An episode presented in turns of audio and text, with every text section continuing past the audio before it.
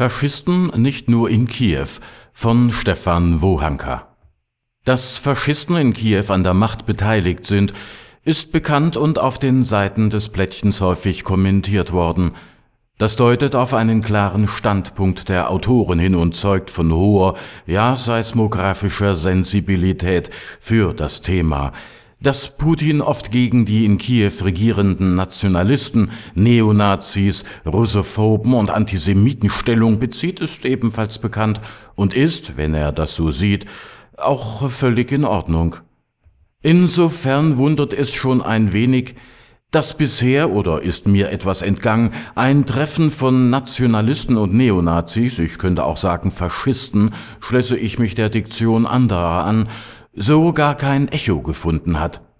Blättchenleser dürften wissen, wovon ich spreche, vom Internationalen Russischen Konservativen Forum, zu welchem die russische Partei Rodina Deutsch Heimat am 22. März 2015 nach St. Petersburg geladen hatte, einer Versammlung gemäß Rodina, Zitat, sozialer und politischer, Zitat Ende, Bewegungen. Nur es reisten pikanterweise auf eigene Kosten Rechtsextreme aus ganz Europa sowie den USA an, Insgesamt folgten etwa 200 ultrarechte und nationalistische Aktivisten und Politiker dem Ruf aus Deutschland Udo Vogt, früher NPD-Vorsitzender, heute Europaabgeordneter seiner Partei. Nun ist die einladende Rodina keine Regierungspartei, staatsfern ist sie aber auch nicht. Ende 2003 baute der Nationalist und heutige Vizepremier Dmitri Rogozin diese ziemlich weit rechts stehende Partei auf.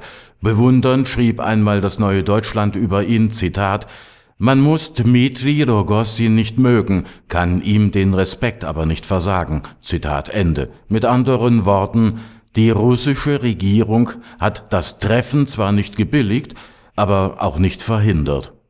Warum machen sich Vertreter russischer Parteien Kommunen mit Leuten wie dem Neonazi Vogt? Ist es nicht befremdlich, dass zum 70. Jahrestag des Kriegsendes Neonazis, Faschisten hofiert werden, eben auch Deutsche und gerade im früheren Leningrad, der Stadt, die über 900 Tage von eben diesem belagert wurde, Schätzungen gehen von etwa 1,1 Millionen ziviler Opfer aus, die infolge der Blockade elendiglich ihr Leben verloren.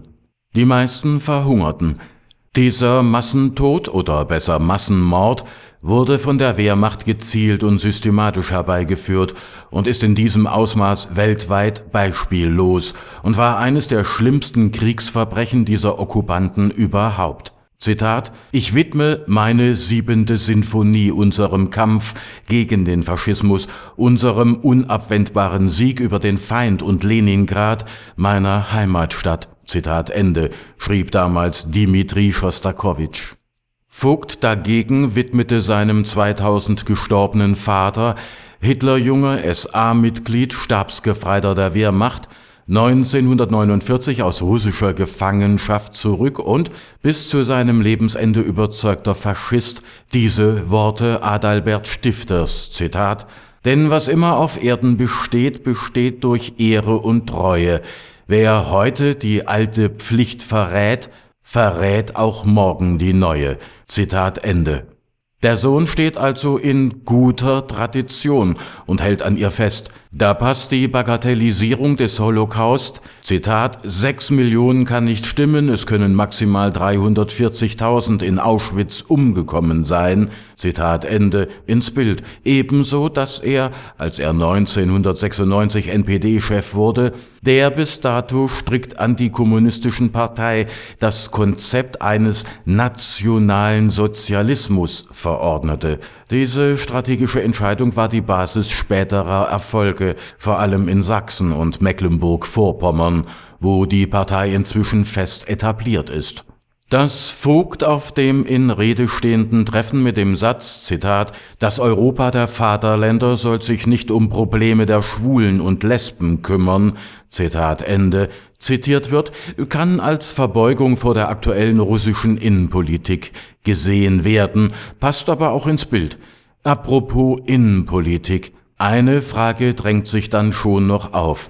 Ist das Forum neonazistischer und rechtsextremer Spießgesellen mit ihren russischen Kumpanen nur ein Ausrutscher?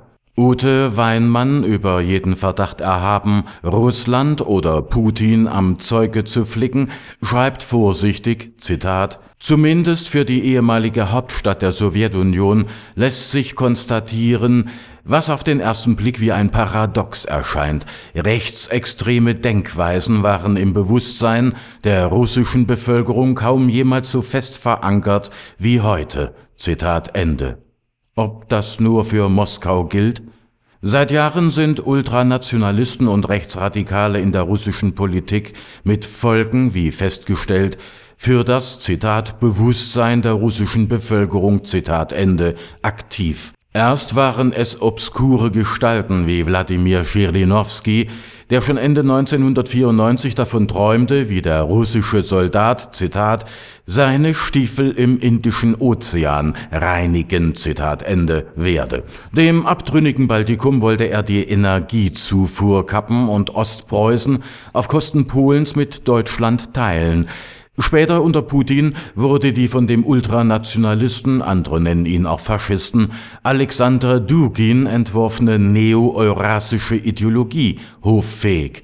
Seine Affinität zum deutschen Faschismus deutet sich bereits in seinem ersten Artikel Der große Krieg der Kontinente von 1992 an, Darin legt Dugin seine Interpretation der jüngeren Menschheitsgeschichte dar.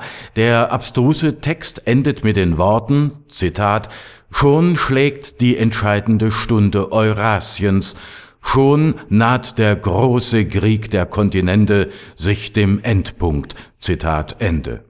1993 schreibt er in besonders offensichtlicher Anlehnung an die Ideologie des deutschen Faschismus, Zitat, da wo es wenigstens einen Tropfen arischen Blutes gibt, existiert die Chance für ein rassisches Erwachen, für eine Wiederauferstehung des arischen, primordialen Bewusstseins, Zitat Ende.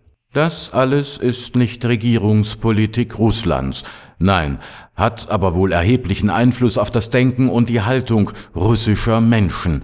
Müsste dann nicht der antifaschistische oder faschistische, sonst so sensible Seismograph auch ausschlagen?